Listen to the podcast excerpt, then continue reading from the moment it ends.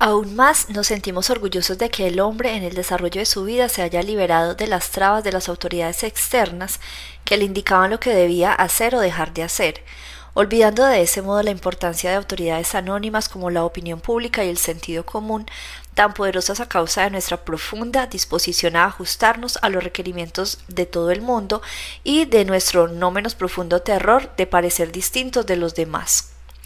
En otras palabras, nos sentimos fascinados por la libertad creciente que adquirimos a expensas de poderes exteriores a nosotros y nos cegamos frente al hecho de la restricción, angustia y miedo interiores que tienden a destruir el significado de las victorias que la libertad ha logrado sobre sus enemigos tradicionales.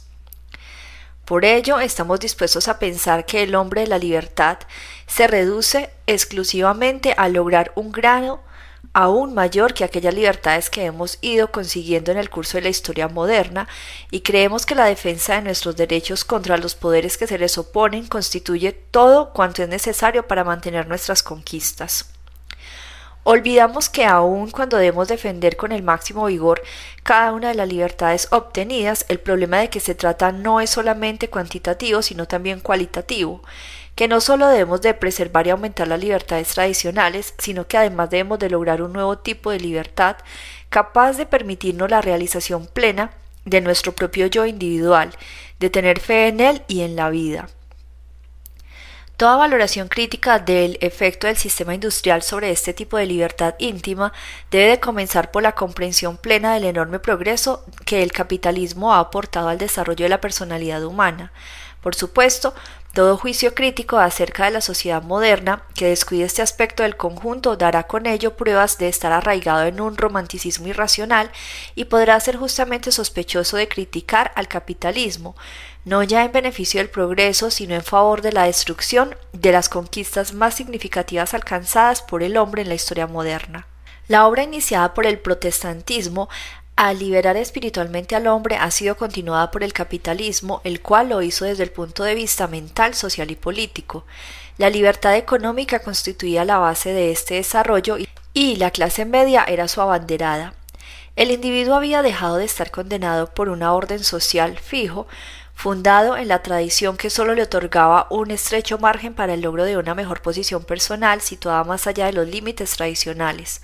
Ahora confiaba y le estaba permitido hacerlo en tener éxito en todas las ganancias económicas personales que fuera capaz de obtener con el ejercicio de su diligencia, capacidad intelectual, coraje, frugalidad o fortuna. Suya era la oportunidad del éxito, suyo el riesgo del fracaso, el de contarse entre los muertos o heridos en, la cruel batalla económica que cada uno libraba contra todos los demás.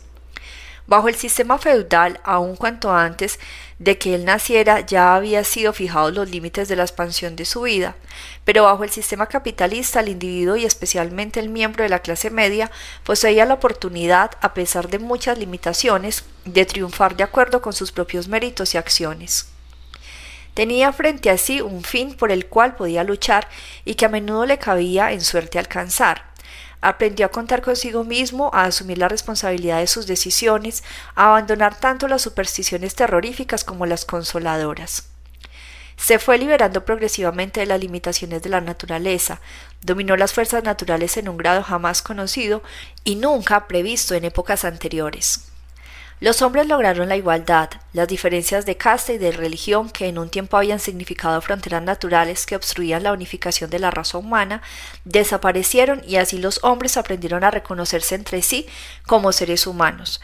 El mundo fue zafándose cada vez más de la superchería, el hombre empezó a observarse objetivamente, despojándose progresivamente de las ilusiones. También aumentó la libertad política. Sobre la base de su fuerza económica, la naciente clase media pudo conquistar el poder político y este poder recién adquirido creó a su vez nuevas posibilidades de progreso económico. Las grandes revoluciones de Inglaterra y Francia y la lucha por la independencia norteamericana constituyeron las piedras fundamentales de esta evolución. La culminación del desarrollo de la libertad en la esfera política la constituyó el Estado democrático moderno, fundado sobre la igualdad de derecho de todos los ciudadanos para participar en el gobierno por medio de representantes libremente elegidos. Se suponía así que cada uno sería capaz de obrar según sus propios intereses, sin olvidar a la vez el bienestar común de la nación. En una palabra, el capitalismo no solamente liberó al hombre de sus vínculos tradicionales, sino que también contribuyó poderosamente al aumento de la libertad positiva, el crecimiento de un yo activo, crítico y responsable. Sin embargo, si bien todo esto fue uno de los efectos que el capitalismo ejerció sobre la libertad en desarrollo, también produjo una consecuencia inversa al hacer al individuo más solo y aislado y al inspirarle un sentimiento de insignificancia e importancia. El primer factor que debemos de mencionar a este respecto se refiere a una de las características generales de la economía capitalista, el principio de la actividad individualista. En contraste con el sistema feudal de la Edad Media, bajo el cual cada uno poseía un lugar fijo dentro de una estructura social ordenada y perfectamente clara, la economía capitalista abandonó al individuo completamente a sí mismo. Lo que hacía y cómo lo hacía, si tenía éxito dejaba de tenerlo, eso era asunto suyo. Es obvio que este principio intensificó el proceso de individualización y por ello se lo menciona siempre como un elemento importante en el aporte positivo de la cultura moderna. Pero al favorecer la libertad de este principio contribuyó a cortar todos los vínculos existentes entre los individuos y de este modo separó y aisló a cada uno de todos los demás hombres. Este desarrollo había sido preparado por las enseñanzas de la Reforma. En la Iglesia Católica la relación del individuo con Dios se fundaba en la pertenencia a la Iglesia misma. Esta constituía el enlace entre el hombre y Dios, y así, mientras por una parte restringía su individualidad, por otra le permitía enfrentar a Dios, no ya estando solo, sino como formando parte integrante de un grupo. El protestantismo, en cambio, hizo que el hombre se hallara solo frente a Dios. La fe, según la entendía Lutero, era una experiencia completamente subjetiva y, según Calvino, la convicción de la propia salvación poseía ese mismo carácter subjetivo. El individuo que enfrentaba al poderío divino, estando solo, no podía dejar de sentirse aplastado y de buscar su salvación en el sometimiento más completo. Desde el punto de vista psicológico, este individualismo espiritual no es muy distinto del económico. En ambos casos el individuo se hallaba completamente solo y en su aislamiento debe enfrentar un poder superior, sea este el de Dios, el de los competidores o el de fuerzas económicas impersonales. El carácter individual de las relaciones con Dios constituía la preparación psicológica para las características individualistas de las actividades humanas de carácter secular. Mientras la naturaleza individualista del sistema económico representa un hecho incuestionable y tan solo podría parecer dudoso el efecto que tal carácter ha ejercido sobre el incremento de la soledad individual, la tesis que vamos a discutir ahora contradice algunos de los conceptos convencionales más difundidos acerca del capitalismo. Según tales conceptos, el hombre en la sociedad moderna ha llegado a ser el centro y el fin de toda la actividad. Todo lo que hace lo hace para sí mismo, el principio del interés y del egoísmo constituyen las motivaciones todopoderosas de la actividad humana. De lo que se ha dicho en los comienzos de este capítulo se deduce que, hasta cierto punto, estamos de acuerdo con tales afirmaciones.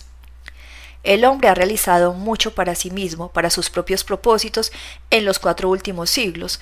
Sin embargo, gran parte de lo que parecía ser su propósito no le pertenecía realmente, puesto que correspondía más bien al obrero, al industrial, etc., y no al concreto ser humano, con todas sus potencialidades emocionales, intelectuales y sensibles. Al lado de la afirmación del individuo que realizaba el capitalismo, también se hallaba la autonegación y el ascetismo, que constituyen la continuación directa del espíritu protestante. Para explicar esta tesis debemos de mencionar en primer lugar un hecho que ya ha sido descrito en el capítulo anterior. Dentro del sistema medieval el capital era siervo del hombre, dentro del sistema moderno se ha vuelto su dueño. En el mundo medieval las actividades económicas constituían un medio para un fin, y el fin era la vida misma o, como lo entendía la Iglesia Católica, la salvación espiritual del hombre. Las actividades económicas son necesarias. Hasta los ricos pueden servir los propósitos divinos, pero toda actividad externa solo adquiere significado y dignidad en la medida en que favorezca los fines de la vida.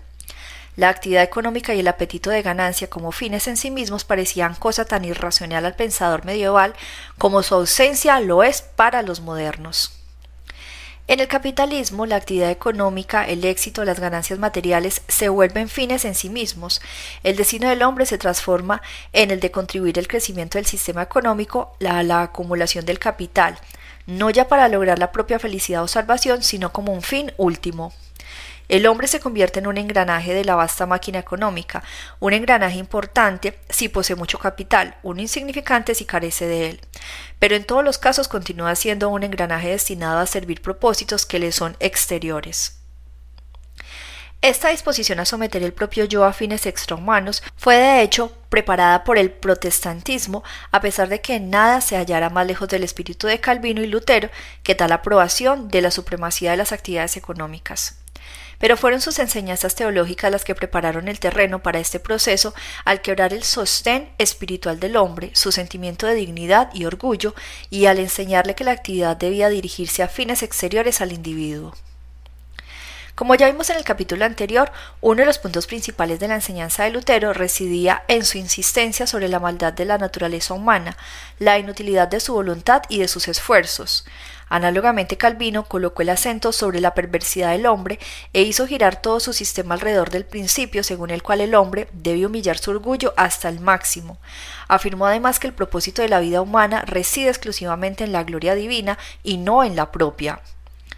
De este modo, Calvino y Lutero prepararon psicológicamente al individuo para el papel que debía desempeñar en la sociedad moderna, sentirse insignificante y dispuesto a subordinar toda su vida a propósitos que no le pertenecían.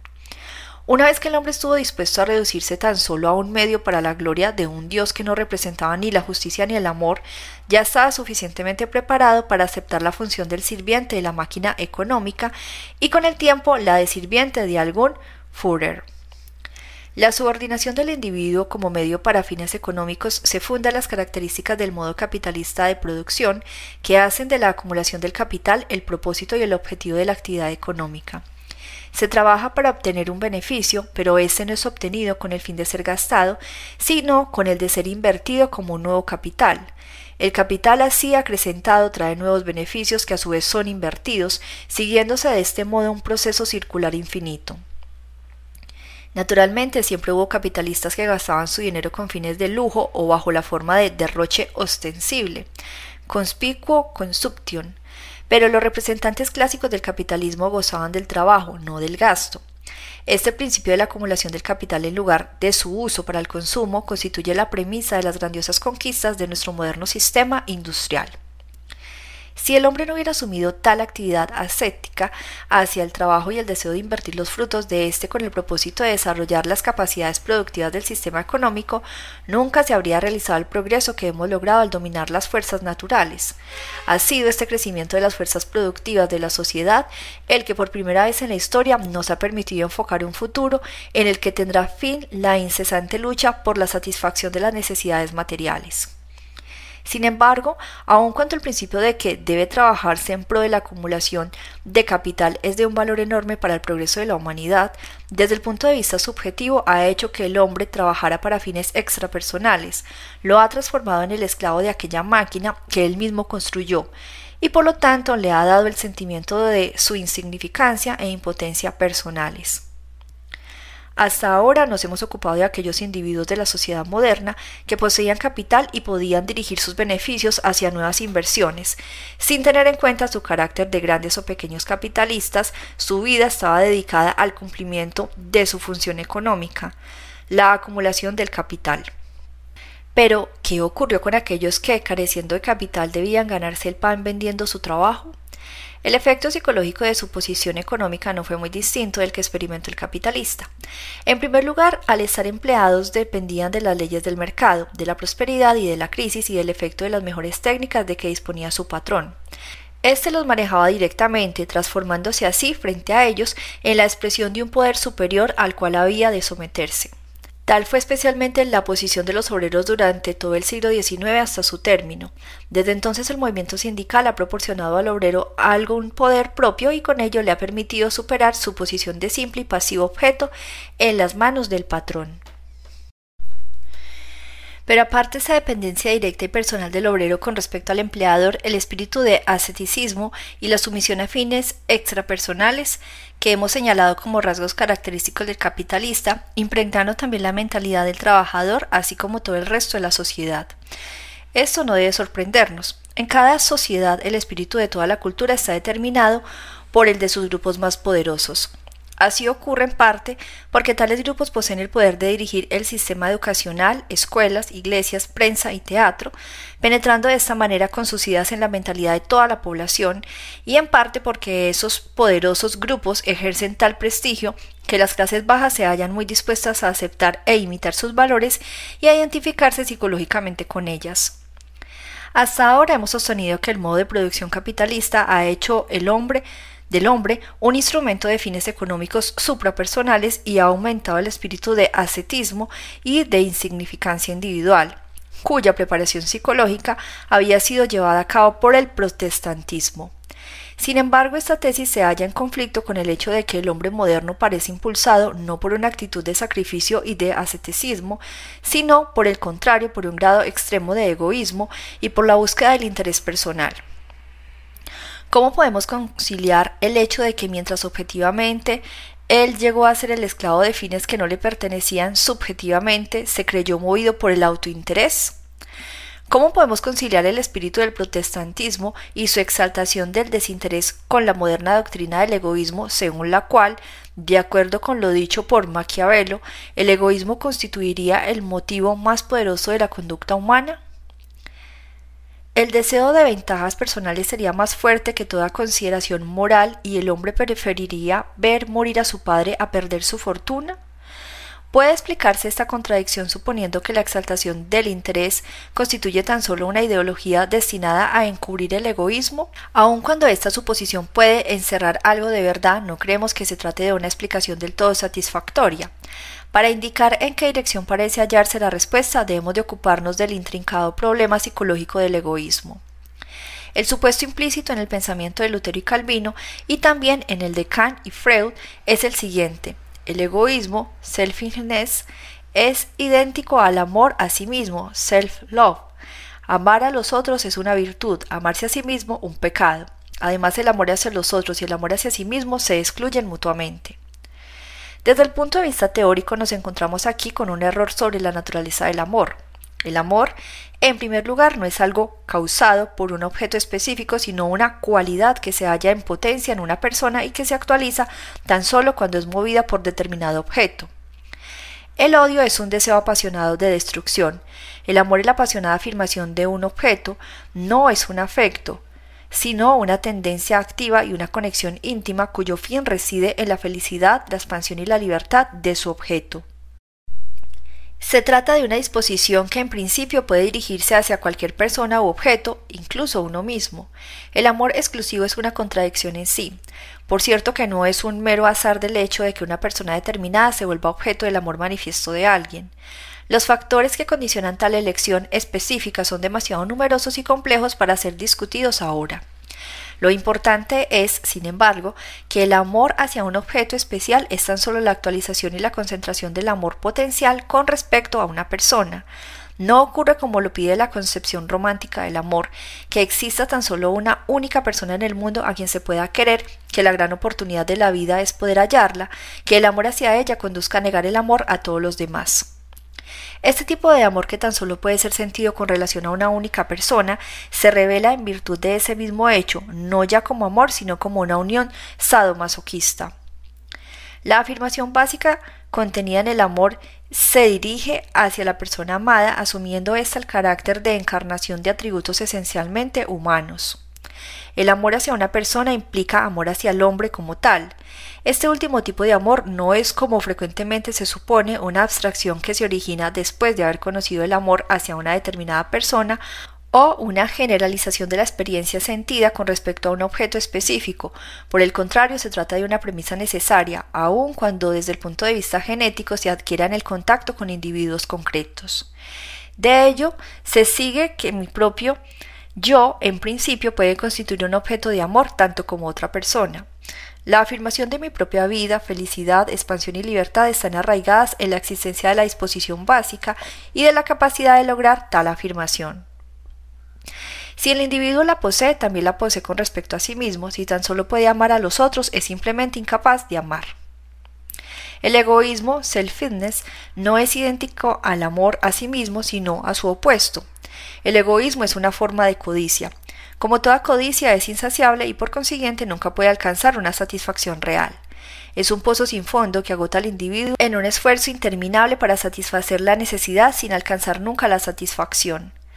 La observación atenta descubre que si bien el egoísta nunca deja de estar angustiosamente preocupado de sí mismo, se halla siempre insatisfecho, inquieto, torturado por el miedo de no tener bastante, de perder algo, de ser despojado de alguna cosa.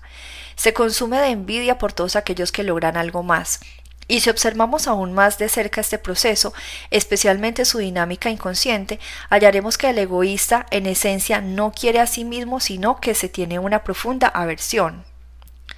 El enigma de este aparente contrasentido es de fácil solución. El egoísmo se halla arraigado justamente en la aversión hacia sí mismo. El individuo que se desprecia, que no está satisfecho de sí, se halla en una angustia constante con respecto a su propio yo. No posee aquella seguridad interior que puede darse tan solo sobre la base del cariño genuino y de la autoafirmación. Debe preocuparse de sí mismo, debe ser codicioso y quererlo todo para sí, puesto que fundamentalmente carece de seguridad y de la capacidad de alcanzar la satisfacción. Lo mismo ocurre con el llamado narcisista, que no se preocupa tanto por obtener cosas para sí, como de admirarse a sí mismo. Mientras en la superficie parece que tales personas se quieren mucho, en realidad se tienen aversión y su narcisismo, como el egoísmo, constituye la sobrecompensación de la carencia básica de amor hacia sí mismos. Freud ha señalado que el narcisista ha retirado su amor a los otros dirigiéndolo hacia su persona. Si bien lo primero es cierto, la segunda parte de esta afirmación no lo es. En realidad no quiere ni a los otros ni a sí mismo. Volvamos ahora al problema que nos condujo a este análisis psicológico del egoísmo. Como se recordará, habíamos tropezado con la contradicción inherente del hecho de que mientras el hombre moderno cree que sus acciones están motivadas por el interés personal, en realidad su vida se dedica a fines que no son suyos tal como ocurría con la creencia calvinista de que el propósito de la existencia humana no es el hombre mismo, sino la gloria de Dios. Hemos tratado de mostrar que el egoísmo está fundado en la carencia de autoafirmación y amor hacia el yo real, es decir, hacia todo el ser humano concreto junto con sus potencialidades. El yo en cuyo interés obra el hombre moderno es el yo social, constituido esencialmente por el papel que se espera deberá desempeñar el individuo y que en realidad es tan solo el disfraz objetivo de la función social objetiva asignada al hombre dentro de la sociedad. El egoísmo de los modernos no representa otra cosa que la codicia originada por la frustración del yo real, cuyo objeto es el yo social. Mientras el hombre moderno parece caracterizarse por la afirmación del yo, en realidad éste ha sido debilitado y reducido a un segmento del yo total, intelecto y voluntad de poder, con exclusión de todas las demás partes de la personalidad total. Si bien todo esto es cierto, también debemos de preguntarnos ahora si el acrecentado dominio sobre la naturaleza ha tenido o no por consecuencia un aumento del vigor del yo individual. Hasta cierto punto ello ha ocurrido y tal aumento en la medida en que realmente se produjo forma parte del aspecto positivo del desarrollo individual que no debemos de perder de vista. Pero si bien el hombre alcanzaba en un grado considerable el dominio de la naturaleza, la sociedad no ejerce la fiscalización de aquellas fuerzas que ella misma ha creado. La racionalidad del sistema de producción en sus aspectos técnicos se ve acompañada por la irracionalidad de sus aspectos sociales. El destino humano se halla sujeto a las crisis económicas, la desocupación y la guerra.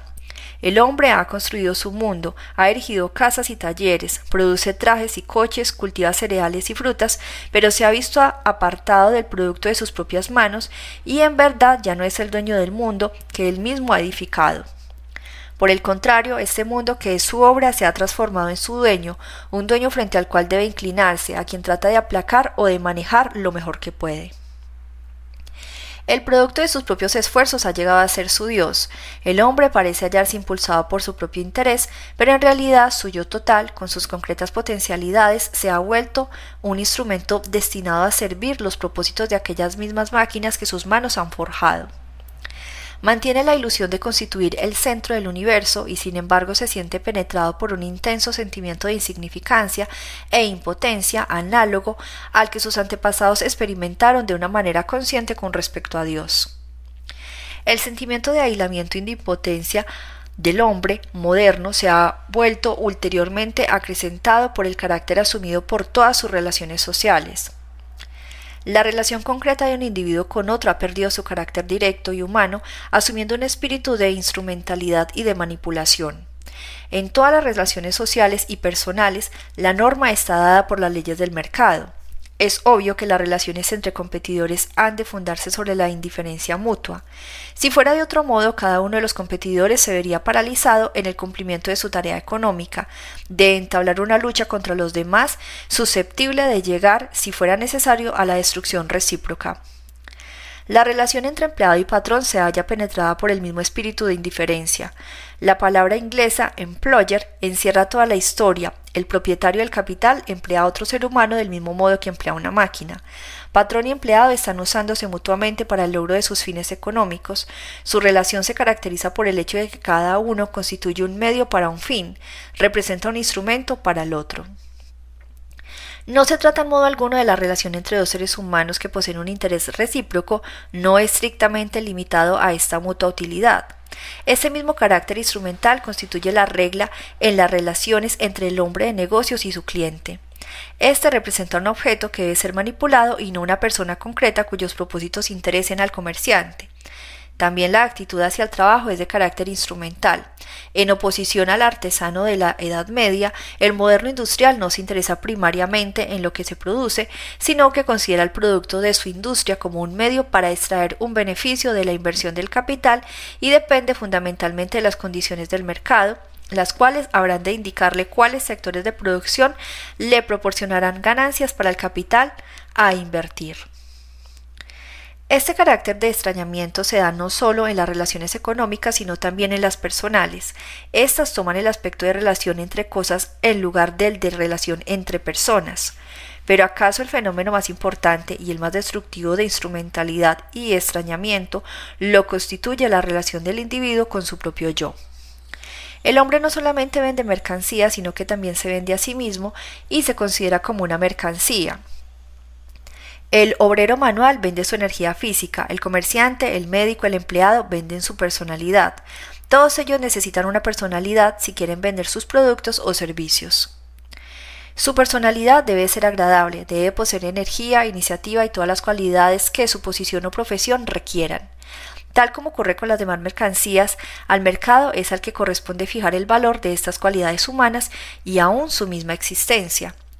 Si las características ofrecidas por una persona no hayan empleo, simplemente no existen, tal como una mercancía invencible carece de valor económico aun cuando pudiera tener un valor de uso. De este modo, la confianza en sí mismo, el sentimiento del yo, es tan solo una señal de lo que los otros piensan de uno. Yo no puedo creer en mi propio valer con prescindencia de mi popularidad y éxito en el mercado. Si me buscan, entonces soy alguien. Si no gozo de popularidad, simplemente no soy nadie. El hecho de que la confianza en sí mismo dependa del éxito de la propia personalidad constituye la causa por la cual la popularidad cobra tamaña importancia para el hombre moderno. De ella depende no solamente el progreso material, sino también la autoestimación. Su falta significa estar condenado a hundirse en el abismo de los sentimientos de inferioridad. Hemos intentado demostrar cómo la nueva libertad proporcionada al individuo por el capitalismo produjo efectos que se sumaron a los de la libertad religiosa originada por el protestantismo. El individuo llegó a sentirse más solo y más aislado, se transformó en un instrumento en las manos de fuerzas abrumadoras exteriores a él, se volvió un individuo, pero un individuo azorado e inseguro. Existían ciertos factores capaces de ayudarlo a superar las manifestaciones ostensibles de su inseguridad subyacente. En primer lugar, su yo se sintió respaldado por la posesión de propiedades. Él como persona y los bienes de su propiedad no podían ser separados. Los trajes o la casa de cada hombre eran parte de su yo tanto como su cuerpo. Cuanto menos se sentía alguien, tanto más necesitaba tener posesiones. Si el individuo no las tenía o las había perdido, carecía de una parte importante de su yo y hasta cierto punto no era considerado como una persona completa ni por parte de los otros ni del mismo. Otros factores que respaldaban al ser eran el prestigio y el poder. En parte se trataba de consecuencias de la posesión de bienes, en parte constituían el resultado directo del éxito logrado en el terreno de la competencia. La admiración de los demás y el poder ejercido sobre ellos se iban a agregar al apoyo proporcionado por la propiedad y sosteniendo al inseguro yo individual. Para aquellos que solo poseían escasas propiedades y menguado prestigio social, la familia constituía una fuente de prestigio individual. Allí, en su seno, el individuo podía sentirse alguien, obedecido por la mujer y los hijos, ocupaba el centro de la escena, aceptando ingenuamente este papel como un derecho natural que le perteneciera. Podía ser un don nadie en sus relaciones sociales, pero siempre era un rey en su casa. Aparte de la familia, el orgullo nacional y en Europa con frecuencia el orgullo de clase también contribuía a darle un sentimiento de importancia. Aun cuando no fuera nadie personalmente, con todo se sentía orgulloso de pertenecer a un grupo que podía considerarse superior a otros. Debemos distinguir los factores señalados tendientes a sostener el yo debilitado de aquellos otros de los que se ha hablado al comenzar este capítulo, a saber, las efectivas libertades políticas y económicas, la oportunidad proporcionada a la iniciativa individual y el avance de la ilustración racionalista. Estos factores contribuyeron realmente a fortificar el yo y condujeron al desarrollo de la individualidad, la independencia y la racionalidad. En cambio, los factores de apoyo al yo tan solo contribuyeron a compensar la inseguridad y la angustia. No desarraigaron estos dos sentimientos, sino que se limitaron a ocultarlos, ayudando de este modo al individuo a sentirse conscientemente seguro, a creerse seguro, pero esta seguridad era en parte superficial y solo perduraba en la medida en que subsistían los factores de apoyo que la habían producido. Todo análisis detallado de la historia europea y americana del periodo que va desde las reformas a nuestros días podría mostrar de qué manera las dos tendencias contradictorias inherentes a la evolución de la libertad de a la libertad para corren paralelas o, con más precisión, se entrelazan de continuo. Desgraciadamente tal análisis nos va más allá de los límites fijados a este libro y debe ser reservado para otra publicación. En algunos periodos y en ciertos grupos sociales la libertad humana en su sentido positivo, fuerza y dignidad del ser constituía el factor dominante. Puede afirmarse en general que ello ocurrió en Inglaterra, Francia, Norteamérica y Alemania cuando la clase media logró sus victorias económicas y políticas sobre los representantes del viejo orden. En esta lucha por la libertad positiva, la clase media podía acudir a este aspecto del protestantismo que exaltaba la autonomía humana y la dignidad del hombre, mientras que de su parte la Iglesia católica se aislaba con aquellos grupos que debían oponerse a la liberación del individuo para poder preservar sus propios privilegios. En el pensamiento filosófico de la Edad Moderna también descubrimos que los dos aspectos de la libertad permanecen entrelazados como lo había estado ya las doctrinas teológicas de la Reforma. Así, para Kant y Hegel, la autonomía y la libertad del individuo constituyen los postulados centrales de sus sistemas y, sin embargo, los dos filósofos subordinan el individuo a los propósitos de un Estado todopoderoso. Los filósofos del periodo de la Revolución Francesa y en el siglo XIX, Feuerbach, Marx, Stirner y Nietzsche, expresaron una vez más sin embajes la idea de que el individuo no debería someterse a propósitos ajenos a su propia expansión o felicidad. Los filósofos reaccionarios del mismo siglo, sin embargo, postularon explícitamente la subordinación del individuo a las autoridades espirituales y seculares. La tendencia hacia la libertad humana en sentido positivo alcanzó su culminación durante la segunda mitad del siglo XIX y comienzos del siglo XX. No solamente participaron de este progreso las clases medias, sino también los obreros que se transformaron en agentes libres y activos, en luchadores en pro de sus intereses económicos y al mismo tiempo de los fines más amplios de la humanidad. Con la base monopolista del capitalismo, tal como se fue desarrollando de manera creciente en las últimas décadas, la importancia respectiva de ambas tendencias pareció sufrir algún cambio. Adquirieron mayor peso factores tendientes a debilitar el yo individual, mientras que aquellos dirigidos a fortificarlo vieron relativamente mermada su importancia. El sentimiento individual de impotencia y soledad fue en aumento, la libertad de todos los vínculos tradicionales se fue acentuando, pero las posibilidades de lograr el éxito económico individual se restringieron. El individuo se siente amenazado por fuerzas gigantescas y la situación es análoga en muchos respectos a lo que existía en el siglo XV y XVI. El factor más importante de este proceso es el crecimiento del poder del capital monopolista. La concentración del capital, no de la riqueza, en ciertos sectores de nuestro sistema económico restringió las posibilidades de éxito para la iniciativa, el coraje y la inteligencia individuales. La independencia económica de muchas personas ha resultado destruida en aquellas esferas en las que el capital monopolista se ha impuesto. Para los que siguen defendiéndose, especialmente por gran parte de la clase media, la lucha asume el carácter de una batalla tan desigual que el sentimiento de confianza en la iniciativa y el coraje personales es reemplazado por el de impotencia y desesperación. Un pequeño grupo de cuyas decisiones depende el destino de gran parte de la población ejerce un poder enorme, aunque secreto, sobre toda la sociedad. La inflación alemana en 1923 o las crisis norteamericanas en 1929 aumentaron el sentimiento de inseguridad, destrozaron en muchos la esperanza de abrirse camino por el esfuerzo personal y anularon la creencia tradicional en las ilimitadas posibilidades de éxito. Es verdad que el pequeño y mediano hombre de negocios que se ve virtualmente amenazado por el poder abrumador del gran capital puede continuar realizando beneficios y preservar su independencia, pero la amenaza que depende sobre su cabeza aumenta su inseguridad e impotencia en una medida mucho mayor de la que podía observarse anteriormente. En su lucha en contra de los competidores monopolistas está enfrentando a gigantes mientras que antes combatía contra sus pares. También la situación psicológica de aquellos hombres de negocios independientes para los cuales el desarrollo de la industria moderna ha creado nuevas funciones económicas difiere de las del antiguo comerciante o industrial. Un ejemplo de tal diferencia lo constituye aquel tipo de hombre de negocios independiente que a veces es citado como un caso de surgimiento de una nueva forma de vida en la clase media, el propietario de un puesto de distribución de gasolina. Muchos de esos propietarios son económicamente independientes, poseen su negocio del mismo modo que el almacenero o el sastre poseen el suyo, pero ¿qué diferencia entre el viejo y el nuevo tipo de hombre de negocios independiente? El almacenero necesita de un alto grado de experiencia y capacidad, Debía elegir entre un cierto número de comerciantes al por mayor para hacer sus compras de acuerdo con los precios y calidades que estimara más convenientes.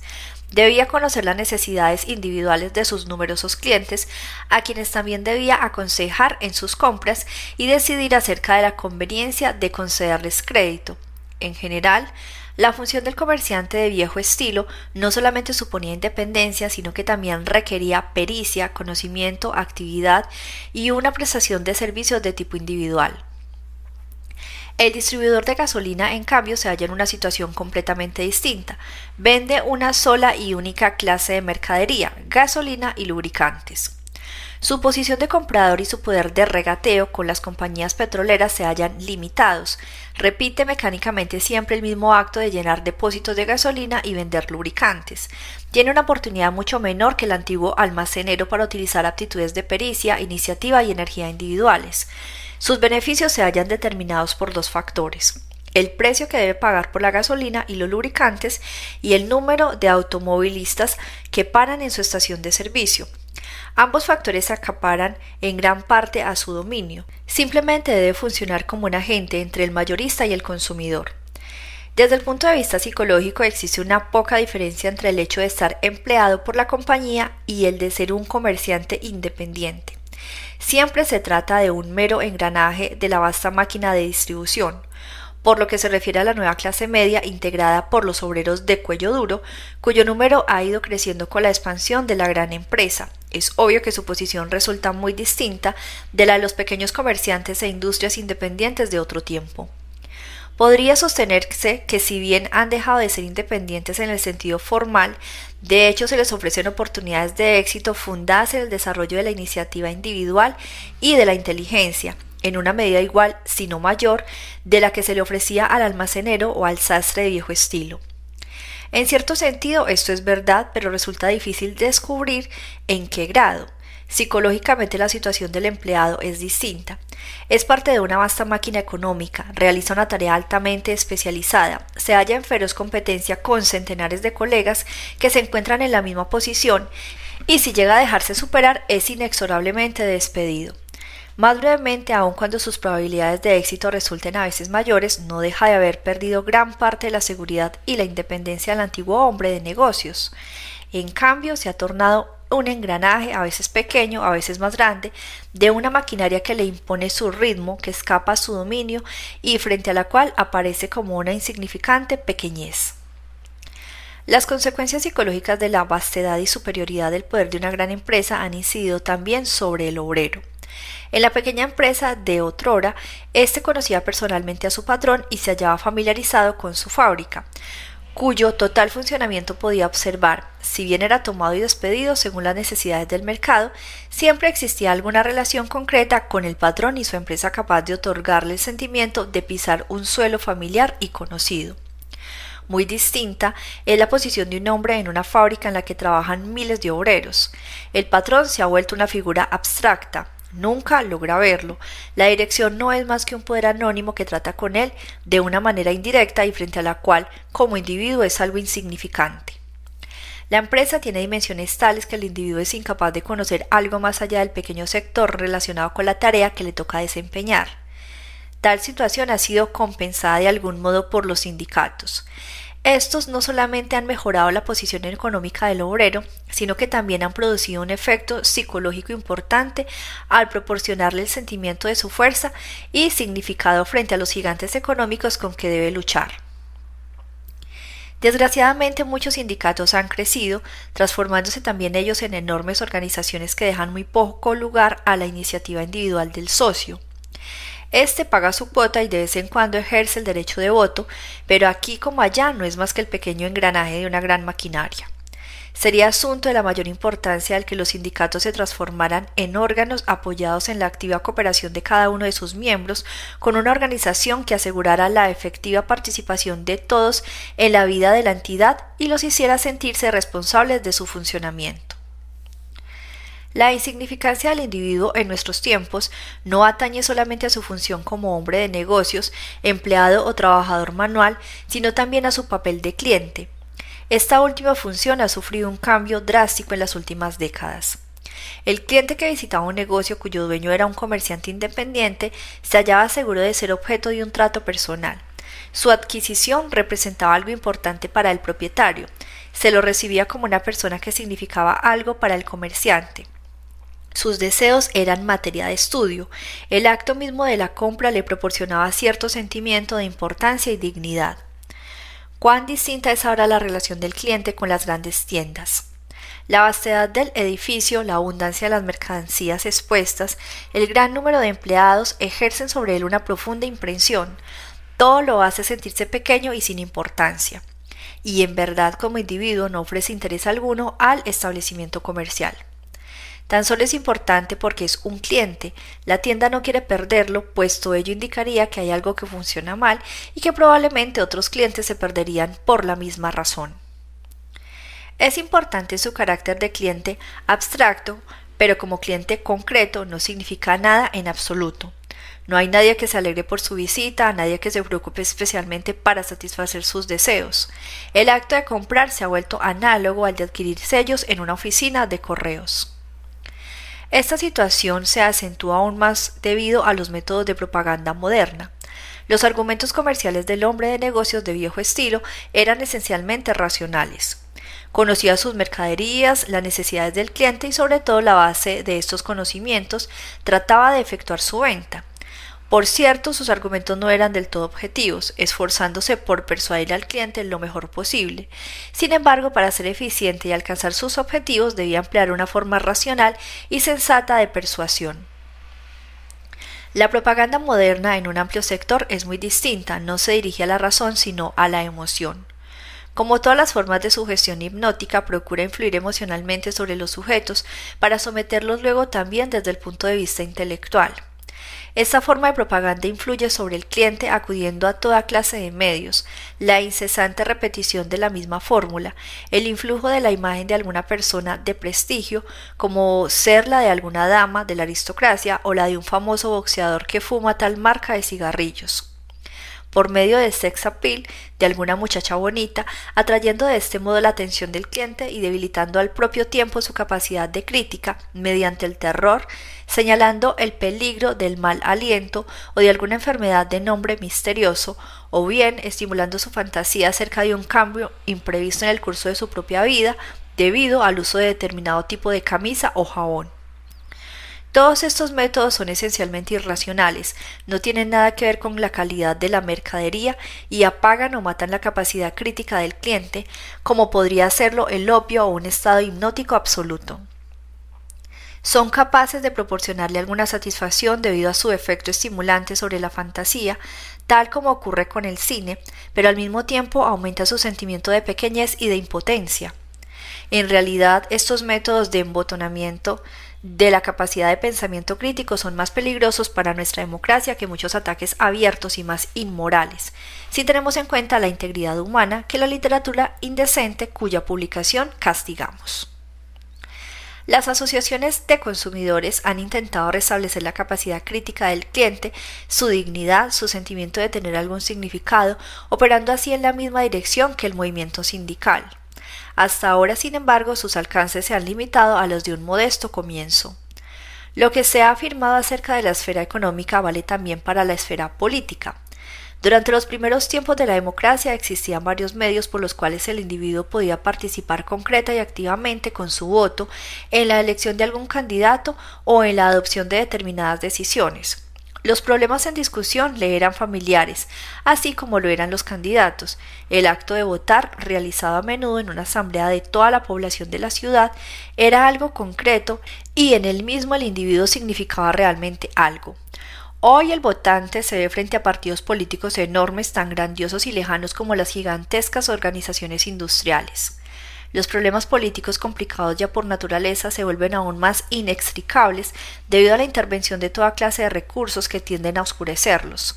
El votante puede llegar a ver alguna vez a su candidato durante el periodo electoral, pero desde que se inició el uso de la radio no es probable que lo vea con frecuencia, perdiéndose con ello el último medio que le permitía juzgar a su candidato.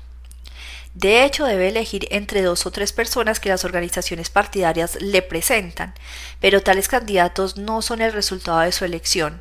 Elector y candidato se conocen muy poco entre sí y su recíproca relación posee un carácter tan abstracto como todas las demás. Los métodos de propaganda política tienen sobre el volante el mismo efecto que los de la propaganda comercial sobre el consumidor, ya que tienden a aumentar su sentimiento de insignificancia, la repetición de eslogans y la exaltación de factores que nada tienen que ver con las cuestiones discutidas inutilizan sus capacidades críticas. En la propaganda política, el llamamiento claramente formulado y de tipo racional constituye más bien la excepción que la regla. Esto ocurre hasta en los países democráticos. Obligado a enfrentarse con el poder y la magnitud de los partidos tal como se le aparecen a través de su propaganda, el votante no puede dejar de sentirse pequeño y poco importante. Lo que acaba de exponerse no significa que la propaganda comercial o política insista abiertamente sobre la carencia de significado del individuo. Por el contrario, una y otra lo adulan al hacerle creer que es importante y fingiendo dirigirse a su juicio crítico a su capacidad de discriminación. Pero esta ficción constituye esencialmente un método para apagar las sospechas del individuo y ayudarlo a engañarse a sí mismo acerca del carácter autónomo de su decisión. Es casi innecesario puntualizar que la propaganda a la que nos hemos referido no es totalmente irracional y que en la propaganda de los diferentes partidos y candidatos existen ciertas diferencias en cuanto a la importancia relativa concedida a los factores racionales. Además, se han agregado otros factores que contribuyen a la creciente impotencia del individuo. La escena económica y política es más compleja y más vasta de lo que era antes y las personas ven disminuida su capacidad de observación. También las amenazas que el individuo debe de enfrentar han alcanzado mayores dimensiones. La desocupación de muchos millones de personas debido a la crisis en la estructura económica ha aumentado su sentimiento de inseguridad aun cuando la ayuda al desocupado por medio de recursos públicos haya hecho mucho para compensar las consecuencias del paro forzoso, tanto desde el punto de vista económico como del psicológico, siempre queda en pie el hecho de que para la gran mayoría del pueblo el quedar desocupado constituye una carga muy difícil de soportar psicológicamente y el terror a la desocupación no deja de ensombrecer toda su vida. Tener un empleo, cualquiera que sea, parece resumir para mucha gente todo el cuanto puede pedirse a la vida y constituir algo por lo que debe experimentarse gratitud. La desocupación ha aumentado también el miedo a la vejez. En muchos casos se requiere tan solo a jóvenes y a una persona sin experiencia que, empero, mantienen todavía su capacidad de adaptación, es decir, se pide a aquellos que pueden ser moldeados sin dificultad a fin de que funcionen fácilmente como pequeños engranajes ajustados a las necesidades de una determinada maquinaria. También la amenaza de la guerra ha contribuido a aumentar el sentimiento de impotencia individual. Por cierto, no faltaron guerras durante el siglo XIX, pero desde la Primera Guerra Mundial las posibilidades de destrucción han aumentado de una manera tan tremenda que la amenaza de un conflicto bélico se ha convertido en una pesadilla que, aun cuando pueda permanecer inconsciente en muchas personas, hasta tanto su país no se vea directamente envuelto en la guerra, no deja de ensombrecer sus vidas y acrecentar el sentimiento de pánico e impotencia. Por otra parte, las categorías de la población que pueden ser afectadas por el conflicto han aumentado de tal manera que ahora comprenden a todo el mundo sin excepción. El estilo de todo este periodo está de acuerdo con el cuadro que he bosquejado. La inmensidad de las ciudades en las que el individuo se pierde, los edificios altos como montañas, el incesante bombardeo acústico de la radio, los grandes títulos periodísticos que cambian tres veces al día y dejan en la incertidumbre acerca de lo que debe considerarse realmente importante, los espectáculos en que cien muchachas exhiben su habilidad con precisión cronométrica, borrando al individuo y actuando como una máquina poderosa y al mismo tiempo suave, el rítmico martilleo del jazz, todos estos y muchos otros detalles expresan una peculiar constelación en la que el individuo se ve enfrentado por un mundo de dimensiones que escapan a su fiscalización y en comparación a cual él no constituye sino una pequeña partícula. Todo lo que puede hacer es ajustar su paso al ritmo que se le impone, como lo haría un soldado en marcha o el obrero frente a la, a la correa sin fin. Puede actuar, pero su sentimiento de independencia, de significar algo, se ha desaparecido. El grado en el que el hombre como norteamericano se siente invadido por este sentimiento de miedo y de insignificancia parece expresarse de una manera eficaz en el fenómeno de la popularidad del ratón Mickey. En esos films el tema único y sus infinitas variaciones es siempre este. Algo pequeño es perseguido y puesto en peligro por algo que posee una fuerza abrumadora que amenaza matarlo o devorarlo. La cosa pequeña se escapa y más tarde logra salvarse y aún castigar a su enemigo. La gente no se hallaría tan dispuesta a asistir continuamente a las muchas variaciones de este único tema si no se tratara de algo que toca muy cerca su vida emocional. Aparentemente la pequeña cosa amenazada por un enemigo hostil y poderoso representa al espectador mismo. Tal se siente él, siendo esa la situación con la cual puede identificarse. Pero como es natural, a menos que no hubiera un final feliz, no se mantendría una atracción tan permanente como la que ejerce el espectáculo. De este modo, el espectador revive su propio miedo y el sentimiento de su pequeñez, experimentando al final la consoladora emoción de verse salvado y aún de conquistar a su fuerte enemigo. Con todo, y aquí reside el lado significativo y a la vez triste de este happy end, su salvación depende en gran parte de su habilidad para la fuga y de los accidentes imprevistos que impiden al monstruo al alcanzarlo. La posición en la que se halla el individuo en nuestra época había sido prevista por algunos pensadores proféticos del siglo XIX. Kierkegaard describe al individuo desamparado, atormentado y lacerado por la duda, abrumado por el sentimiento de su soledad e insignificancia. Nietzsche tiene una visión del futuro nihilismo próximo a venir que debía manifestarse luego de la ideología nazi y dibuja la imagen del superhombre, negación del individuo insignificante y sin meta que le era dado observar en la realidad. El tema de la impotencia del hombre halló su más precisa expresión en la obra de Franz Kafka. En su libro El castillo describe a un hombre que quiere hablar con los misteriosos habitantes de un castillo que se supone le dirán todo lo que tiene que hacer y cuál es su lugar en el mundo. Toda la vida de este hombre se resume en frenéticos esfuerzos por alcanzar a estas personas, sin lograrlo nunca, al fin queda solo con el sentimiento de su total futilidad y desamparo. El sentimiento de aislamiento e impotencia lo ha expresado de una manera muy bella Julian Green en el pasaje siguiente. Sabía que nosotros significábamos poco en comparación con el universo, sabía que no éramos nada, pero el hecho de ser nada de una manera tan inconmensurable me parece en cierto sentido abrumador y a la vez alentador. Aquellos números, aquellas dimensiones más allá del alcance del pensamiento humano, nos subyugan por completo. ¿Existe algo, sea lo que fuere, a que podamos aferrarnos? En medio de este caos de ilusiones en el que estamos sumergidos de cabeza hay una sola cosa que se erige verdadera, el amor. Todo el resto es la nada, un vacío hueco. Nos asomamos al inmenso abismo negro y tenemos miedo. Sin embargo, ese sentimiento de aislamiento individual y de impotencia, tal como fuera expresado por los escritores citados y como lo experimentan muchos de los llamados neuróticos, es algo de lo que el hombre común no tiene conciencia. Es demasiado aterrador. Se le oculta la rutina diaria de sus actividades, la seguridad y la aprobación que haya en sus relaciones privadas y sociales, el éxito en los negocios y cualquier forma de distracción. Divertirse, trabar relaciones, ir a lugares. Pero el silbar en la oscuridad no trae la luz. La soledad, el miedo y el azoramiento quedan. La gente no puede seguir soportándolos, no pueden sobrellevar la carga que le impide la libertad de. Debe tratar de rehuirla si no logra progresar de la libertad negativa a la positiva. Las principales formas colectivas de evasión en nuestra época están representadas por la sumisión a un líder, tal como ocurrió en los países fascistas, y el conformismo compulsivo automático que prevalece en nuestras democracias. Antes de pasar a describir estas formas de evasión socialmente estructuradas, debo pedirle al lector que me siga en la discusión de los intrincados mecanismos psicológicos de evasión.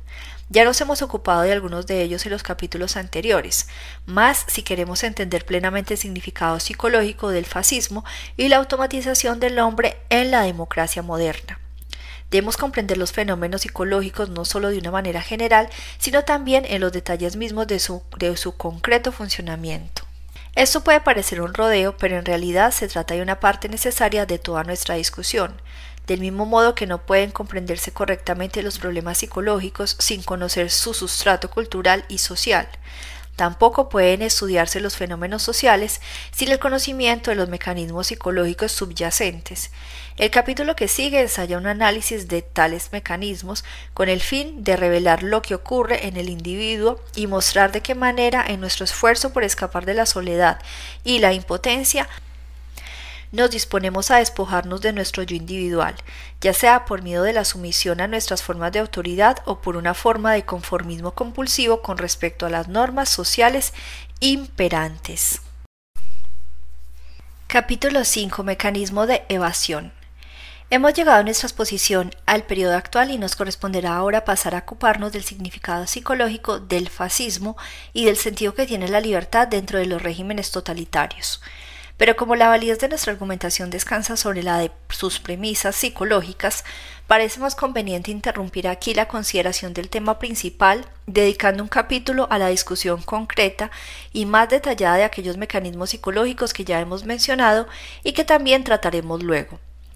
Tales premisas requieren una consideración atenta y cuidadosa porque se basan en conceptos relativos a las fuerzas inconscientes y a la manera como éstas se expresan en las racionalizaciones y en los rasgos del carácter.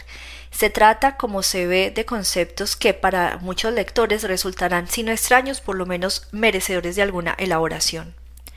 En el presente capítulo voy a referirme intencionalmente a la psicología individual y observacional obtenidas por medio del procedimiento psicoanalítico en sus minuciosos estudios de casos individuales.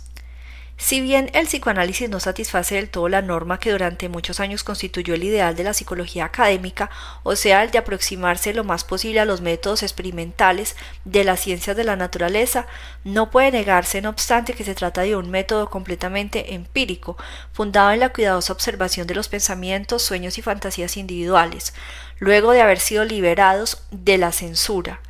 Solo una teoría psicológica que utilice el concepto de fuerza inconsciente puede penetrar en las oscuras racionalizaciones que hallamos al analizar al individuo o la cultura. Un gran número de problemas aparentemente insolubles desaparecen apenas nos decidimos abandonar la idea de que los motivos que la gente cree constituye la causa de sus acciones, pensamientos o emociones sean necesariamente aquellos que en la realidad los impulsa a obrar, sentir y pensar de esa determinada manera. Más de un lector planteará la cuestión acerca de si los hallazgos debidos a la observación de los individuos pueden aplicarse a la comprensión psicológica de los grupos. Nuestra contestación a este respecto es una afirmación categórica. Todo grupo consta de individuos y nada más de individuos. Por lo tanto, los mecanismos psicológicos cuyo funcionamiento descubrimos en un grupo no pueden ser sino mecanismos que funcionan en los individuos. Al estudiar la psicología individual como base de la comprensión de la psicología social, hacemos algo comparable a la observación microscópica de un objeto. Eso es lo que nos permite descubrir los detalles mismos de los mecanismos psicológicos, cuyo funcionamiento en vasta escala podemos observar en el proceso social. Si nuestro análisis de los fenómenos psicológicos no se fundaran en el estudio detallado de la conducta individual, el mismo no tendría carácter empírico y por lo tanto carecería de validez. Pero aun cuando se admitiera que el estudio del comportamiento individual posea una importancia tan grande, podría ponerse en duda si el estudio de personas comúnmente clasificadas como neuróticas proporciona algún provecho para la consideración de los problemas de la psicología social. Aquí también creemos que la contestación debe ser afirmativa. Los fenómenos que observamos en los neuróticos no difieren en principio de los que dan en las personas normales. Son tan solo más acentuados, más definidos y con frecuencia más manifiestos a la autoconciencia del neurótico que a la del individuo normal, quien no advierte ningún problema que requiera estudio. Para aclarar todo esto será conveniente referirnos brevemente al significado de los términos ahora empleados, neurótico y normal o sano. El término normal o sano puede definirse de dos maneras. En primer lugar, desde la perspectiva de una sociedad en funcionamiento, una persona será llamada normal o sana si es capaz de cumplir con el papel social que le toca desempeñar dentro de la sociedad dada. Más concretamente, ello significa que dicha persona puede trabajar según las pautas requeridas por la sociedad a que pertenece y que además es capaz de participar en la función de reproducción de la sociedad misma, es decir, está en condiciones de fundar una familia. En segundo lugar, desde la perspectiva del individuo, consideramos sano o normal a la persona que alcanza el grado óptimo de expansión y felicidad individuales. Si la estructura de una sociedad dada fuera tal que ofreciera la posibilidad óptima de la felicidad individual, coincidirían ambas perspectivas. Sin embargo, en la mayoría de las sociedades, incluida la nuestra, este caso no se da. Si bien ellas difieren en cuanto al grado en que fomentan la expansión individual, siempre hay una discrepancia entre el propósito de asegurar el fluido funcionamiento de la sociedad y el de promover el desarrollo pleno del individuo. Este hecho obliga necesariamente a distinguir de una manera bien definida entre los dos conceptos de salud o normalidad. Uno es regido por las necesidades sociales, el otro por las normas y valores referentes a la existencia individual. Por desgracia se olvida a menudo esta diferenciación, en su mayoría, los psiquiatras aceptan como un supuesto indiscutible la estructura de su propia sociedad, de tal manera que para ellos la persona no del todo adaptada llega el estigma de individuo poco valioso. Por el contrario, suponen que la persona bien adaptada socialmente es muy valiosa desde el punto de vista humano y personal. Si diferenciamos los dos conceptos de normal y neurótico de la manera indicada, llegamos a esta conclusión. La persona considerada normal en razón de su buena adaptación, de su eficiencia social, es a menudo menos sana que la neurótica cuando se juzga según una escala de valores humanos. Frecuentemente está bien adaptada tan solo porque se ha despojado de su yo con el fin de transformarse en mayor o menor grado, en el tipo de persona que cree que espera socialmente que ella debe ser. De este modo puede haberse perdido por completo la espontaneidad y la verdadera personalidad. Por otra parte, el neurótico puede caracterizarse como alguien que no estuvo dispuesto a someterse completamente su yo en esta lucha. Por supuesto, su intento de salvar el yo individual no tuvo éxito y en lugar de expresar su personalidad de una manera creadora, debió buscar la salvación en los síntomas neuróticos, retrayéndose en una vida de fantasía. Sin embargo, desde el punto de vista de los valores humanos, este neurótico resulta menos mutilado que este tipo de persona normal que ha perdido toda su personalidad. Es innecesario decir que existen individuos que sin ser neuróticos no han ahogado su individualidad al cumplir el proceso de adaptación, pero el estigma atribuido al neurótico nos parece infundado y susceptible de justificación solo cuando se juzga en términos de eficiencia social. En este último sentido, el término neurótico no puede ser aplicado a toda una sociedad, puesto que de ella no podría existir si sus miembros no cumplieran sus funciones sociales. Sin embargo, en el otro sentido, en el de los valores humanos, una sociedad puede ser llamada neurótica cuando sus miembros ven mutilada la expansión de su personalidad. Puesto que el término neurótico sirve con tanta frecuencia para indicar la carencia de funcionamiento social, evitaremos el referirnos a una sociedad en términos de neurosis, prefiriendo en cambio hablar de su carácter favorable o contrario a la felicidad humana y a la autorrealización de la personalidad. Página 172.